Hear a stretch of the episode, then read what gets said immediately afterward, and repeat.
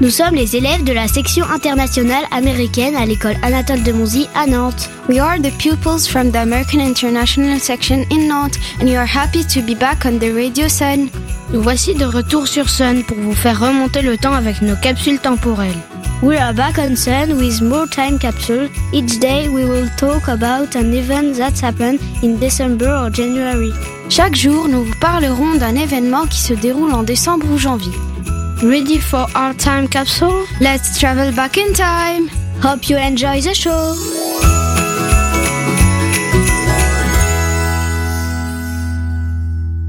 Avant de commencer, un peu de vocabulaire pour bien comprendre. A comic strip, une bande dessinée. Famous, célèbre. His wife, sa femme.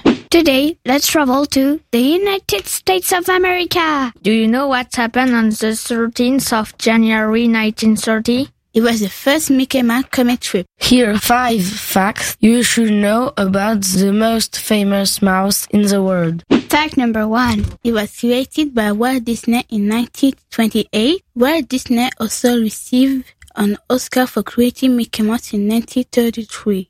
Fact number two. Mickey has different names around the world. For example, he is known as Musse Pig in Sweden, Milaoshu in China, and Topolino in Italy. Fact number three. Mickey's original name was Mortimer. However, his wife, Lillian Disney, suggested Mickey. Fact number four.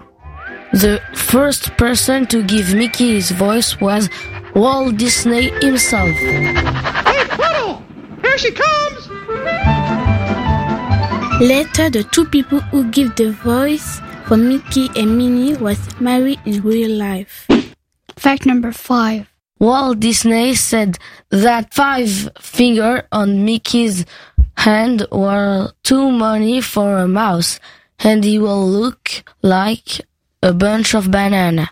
So he decided to give him four fingers and stayed. Hope you enjoyed learning about Mickey Mouse. Goodbye. C'était la section internationale américaine de l'école Anatole de Monzy sur Nantes. Vous pouvez retrouver cette chronique en replay sur le sonunique.com. Hope you enjoyed the show. Be ready for another time capsule tomorrow.